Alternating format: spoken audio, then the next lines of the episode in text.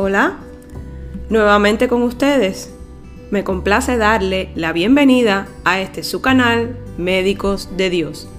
Agradecer a todos los que se han tomado un tiempo para escuchar los capítulos anteriores y si aún no lo has hecho, ¿qué esperas?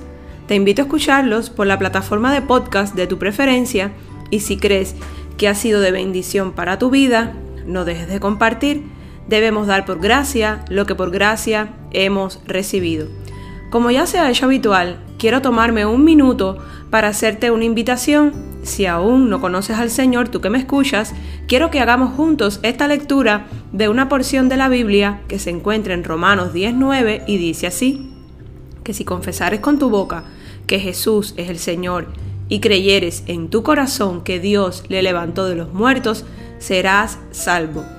Dios es de todos, para todos los que quieran aceptarlo y seguirlo desde un corazón arrepentido y humillado. Para abordar esta temática, realizamos una revisión bibliográfica de datos aportados por la OMS, que es la Organización Mundial para la Salud, la FAO, por sus siglas Organización de las Naciones Unidas para la Agricultura y la Alimentación, los CDC, que son los Centros para el Control y la Prevención de Enfermedades, y el Manual Merck de Información Médica General, y por supuesto la Asociación Mexicana de Nutrición y Dietética. Es de suma importancia que conozcamos de este tema porque una buena alimentación comienza desde pequeño. Debemos enseñar a nuestros hijos cómo debe ser una alimentación saludable para evitar enfermedades en un futuro, tales como la diabetes, la hipertensión, los trastornos cardiovasculares y por supuesto el sobrepeso y la obesidad. En el capítulo anterior abordamos conceptos básicos en la nutrición, los elementos que la componen, definimos qué son los nutrientes, vimos los macronutrientes y micronutrientes tan importantes en nuestra alimentación. Todo esto a grandes rasgos, para ir ganando en educación para la salud. Es de la única forma que podemos cambiar nuestro estilo de vida y tener un impacto positivo en nuestra salud. Recordemos que nuestro cuerpo es morada del Espíritu Santo. Hoy dedicaremos este capítulo a dar consejos prácticos para llevar una alimentación saludable Recordemos que los planes nutricionales son personalizados, pero los consejos son válidos para la mayoría de las personas. Para situaciones especiales te invito a que acudas con un profesional de la rama. Llevar una dieta sana a lo largo de la vida ayuda a prevenir la malnutrición en todas sus formas, así como diferentes enfermedades no transmisibles y trastornos. Sin embargo, el aumento de la producción de alimentos procesados, la rápida urbanización y el cambio en los estilos de vida han dado lugar a un cambio en los hábitos alimentarios. Actualmente las personas consumen más alimentos hipercalóricos, grasas, azúcares libres, sal o lo que es lo mismo sodio. Por otra parte, muchas personas no comen suficientes frutas, verduras, fibra dietética, como por ejemplo los cereales integrales. La composición exacta de una alimentación variada, equilibrada y saludable estará determinada por las características de cada persona, por la edad, el sexo, hábitos de vida y grado de actividad física, el contexto cultural, los alimentos disponibles en el lugar y los hábitos alimentarios. No obstante, los principios básicos de la alimentación saludable siguen siendo los mismos. Según la OMS, una dieta sana para un adulto incluye lo siguiente Frutas, verduras y legumbres, tales como lentejas y alubias, frutos secos y cereales integrales, por ejemplo maíz, mijo, avena, trigo o arroz moreno no procesados. Al menos 400 gramos, o sea, como 5 porciones de frutas y hortalizas al día, excepto papas, batatas, mandioca y otros tubérculos feculentos menos del 10% de la ingesta calórica total de azúcares libres, que equivale a unos 50 gramos o lo que es lo mismo unas 12 cucharaditas rasas. En el caso de una persona con un peso corporal saludable que consuma aproximadamente 2.000 calorías al día, aunque para obtener beneficios de salud adicionales lo ideal sería un consumo inferior al 5% de la ingesta calórica total. Los azúcares libres son todos aquellos que los fabricantes, cocineros o consumidores añaden a los alimentos o las bebidas así como los azúcares naturalmente presentes en la miel, los jarabes y los zumos y concentrados de frutas. Menos del 30% de la ingesta calórica diaria procedente de grasas. Las grasas no saturadas presentes en pescados, aguacates, frutos secos y en los aceites de girasol, soya, canola y oliva son preferibles a las grasas saturadas, que están presentes en la carne grasa, la mantequilla, el aceite de palma y de coco, la nata, el queso, la mantequilla clarificada y la manteca de cerdo. Y las grasas trans de todos los tipos, en particular las producidas industrialmente presentes en pizzas congeladas, tartas, galletas, pasteles, obleas, aceites de cocina y pastas untables. Y grasas trans de rumiantes presentes en la carne y los productos lácteos de rumiantes tales como vacas, ovejas, cabras y camellos. Se sugirió reducir la ingesta de grasas saturadas a menos del 10% de la ingesta total de calorías y de las grasas trans a menos del 1%. En particular, las grasas trans producidas industrialmente no forman parte de una dieta saludable y se deberían evitar. Menos de 5 gramos aproximadamente una cucharadita al día la sal debería ser yodada. Y ahora sí, vamos a dar consejos prácticos para mantener una alimentación saludable. Vamos a comenzar por frutas, verduras y hortalizas. Comer al menos unos 400 gramos o 5 porciones de frutas y verduras al día reduce el riesgo de desarrollar enfermedades no transmisibles y ayuda a garantizar una ingesta diaria suficiente de fibra dietética. Para mejorar el consumo de frutas y verduras es recomendable incluir verduras en todas las comidas, como tentempiés, comer frutas frescas y verduras crudas, comer frutas y verduras frescas de temporada y comer una selección variada de frutas y verduras.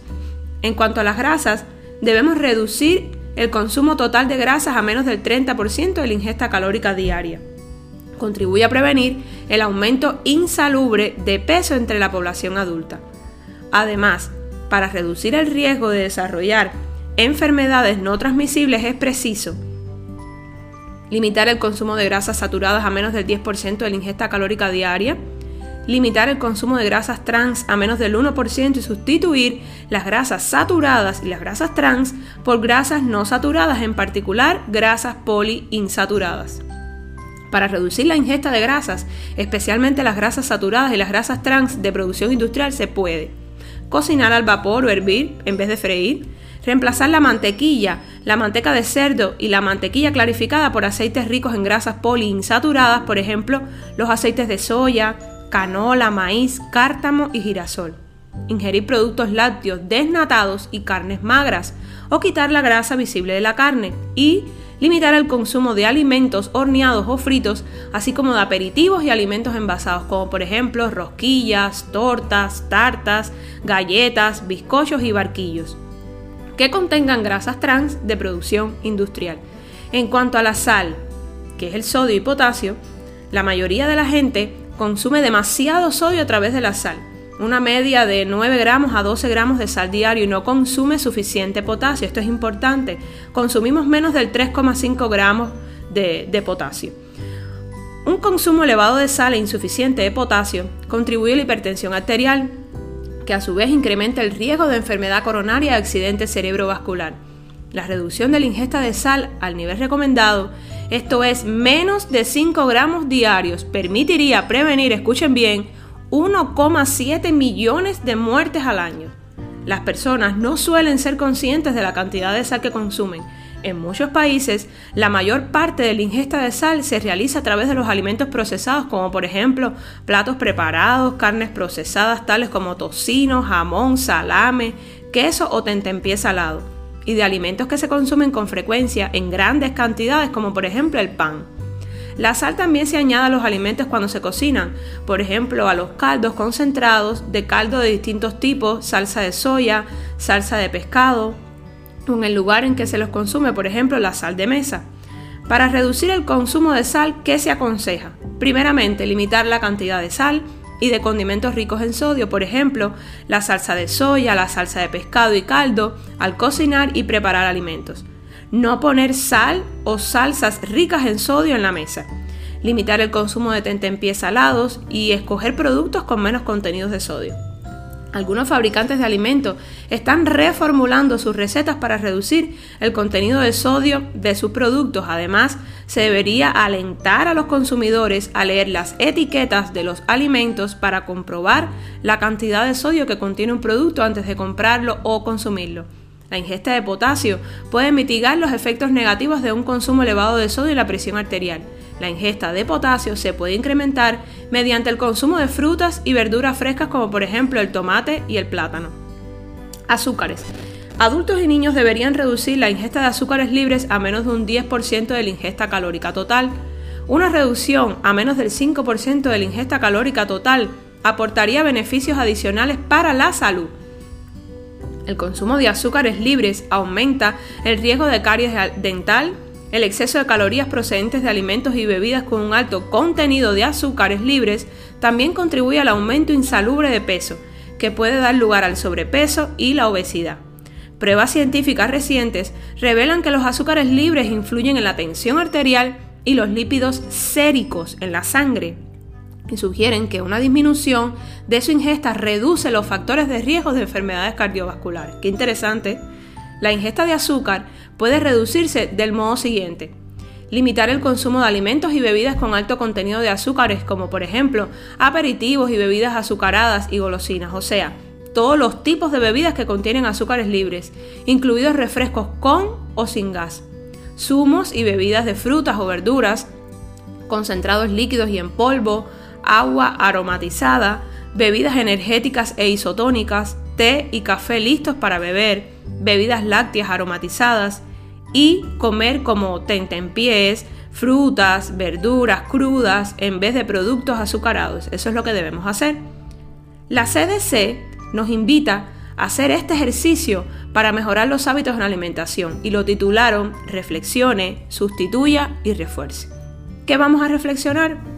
reflexionar sobre sus hábitos de alimentación. Vamos a reflexionar, vamos a hacer una introspección. ¿Cuáles son nuestros hábitos de alimentación? Eh, no solo los malos, también los buenos. Vamos a sustituir esos hábitos poco saludables por otros más saludables y vamos a reforzar sus nuevos hábitos de alimentación, los nuestros. Para reflexionar, lo invito a que elabore una lista de sus hábitos de alimentación. Es como una especie de diario de alimentos, el horario en que los consume, además sus hábitos, si come muy rápido, comer todo lo que se le sirve en el plato, comer cuando no tiene hambre, comer de pie, siempre come postre, saltarse comidas. Cuando reflexiona, gana conciencia de lo que está haciendo mal y bien y desecha lo incorrecto.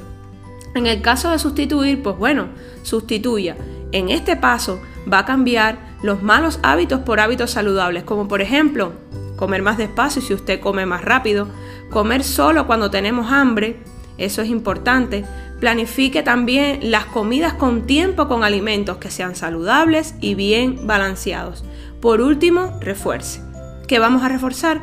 Los hábitos se forman con el tiempo. Cuando se sienta que algo en su alimentación no está bien, deténgase y analice. Podemos lograrlo. Podemos cambiar nuestro estilo de vida adoptemos un estilo de vida saludable, recordemos que nuestro cuerpo es creación de Dios y morada de su Santo Espíritu. Por hoy me despido, no sin antes recordarte que ama tu cuerpo, aprende a cuidarlo, aprende a respetarlo, es creación de Dios y morada de su Santo Espíritu. Bendiciones de nuestro amado Señor.